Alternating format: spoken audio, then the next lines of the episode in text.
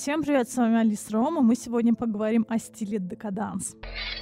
Декаданс зародился в конце 19 века как новое течение, когда старые стили уже отжили свое, а новые еще не были придуманы. Стиль декаданс — это темные насыщенные цвета, отреченные томные барышни, индивидуализм и противостояние сложившимся канонам. Глубокие цвета одежды и аксессуаров призваны подчеркнуть аристократичную бледность кожи и создать необычный, яркий и несколько готичный образ. Декаданс, по сути, это даже не совсем стиль и не исторический период, а мироощущение, определенное духовное состояние. Его характерные черты — апатия, неприятие жизни, эстетика упадка, культ красоты и мистический эротизм. Искусство и философия декаданса относят к культуре конца XIX века. Термин возник во Франции, но никакого отношения к ее истории не имеет. Декадансом называли события, предшествовавшие падению Римской империи. Это распад нравов, мистические оккультные настроения, социальная напряженность, политический кризис на фоне подъема культуры и искусства. Те, кто оказался на стыке 19 и 20 веков, испытывали ту же растерянность и пессимизм, неудовлетворенность жизнью. Они метались между разными социальными группами. В этом смысле лихие 90-е в России тоже своего рода декаданс, только в совершенно иной эстетикой. При всей его мрачности и деструктивности декаданс подарил атмосферу утонченной, завораживающей роковой красоты. С ней этот мир навряд ли спасется, но гибель его будет фантастически изящна. Какой она была, идеальная красотка Серебряного века. Так как это время драмы, тайны и оккультизма, черноглазые брюнетки в абсолютном приоритете. Увлечение культурой Востока, Древнего Египта, Японии выдвигает на роль эталона красивой женщины полумифических персонажей – Медею, Клеопатру и Кармен. Подчеркивать мистичность образа должна была синевато-бледная кожа. Чтобы добиться нужного эффекта и не испортить бледный лик здоровым румянцем, девушки накладывали несколько слоев пудры. Еще одним популярным средством отбелить кожу было питье уксуса. Его обильно добавляли в еду. На лбу, в веках и в области декольте модницы рисовали специальные пасты на основе мела, голубоватые вены, чтобы подчеркнуть прозрачность кожи. Зрелище, наверное, было еще то.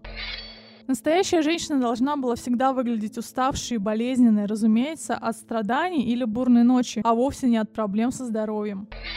Дополнял картину бездомный темный взгляд, как у ведьмы. Чтобы расширить зрачки, девушки даже закапывали в глаза раствор белодонны, а также жирно подводили их черными тенями.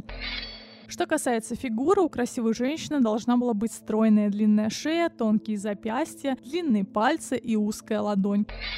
Декаданс прекрасен тем, что это время индивидуальности. Здесь не было жестких рамок, во всем царил эпатаж. Привлекательными считались разные силуэты и пропорции, от песочных часов до мальчишеских фигур с ярко выраженной андрогинностью. Однозначно уродливыми признавались тучные тела с большой грудью как признак простоты и пошлости. Характерной чертой того времени стала повальная любовь к экзотике. Девушки придумывали себе необычные имена, удивительные биографии и яркие образы. Все тривиальное не попадало в поле зрения декадентов.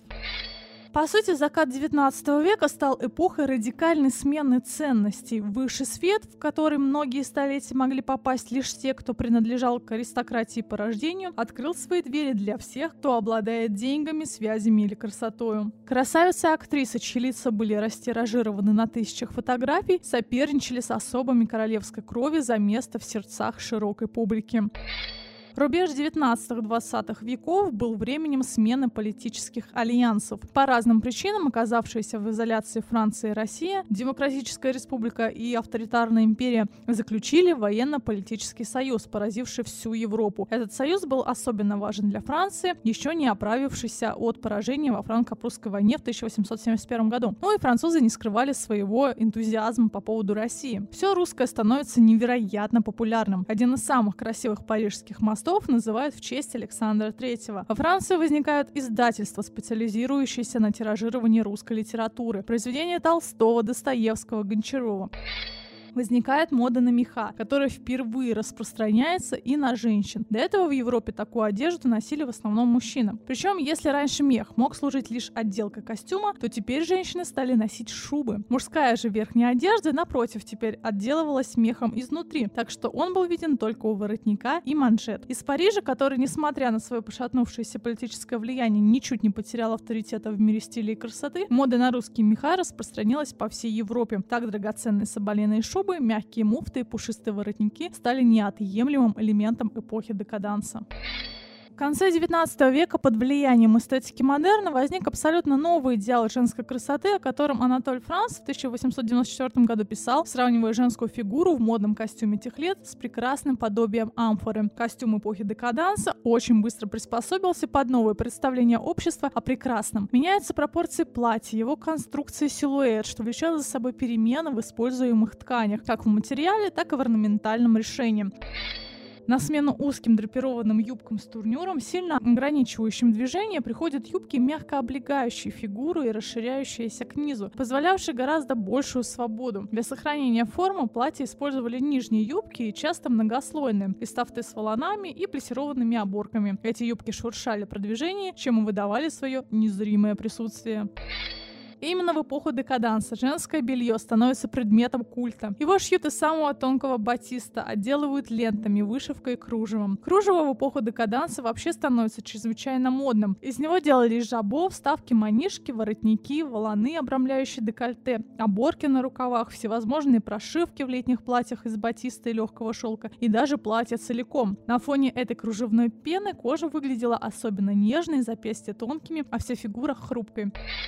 Необычно пластичные контуры, которые придавал женской фигуре модный силуэт конца века, подчеркивались разнообразными боа, меховыми, из трусовых перьев, кружевными и тюлевыми. За гордо посаженную голову отвечал теперь высокий стоячий воротник на косточках, даже в летних костюмах, где его исполняют из кружева.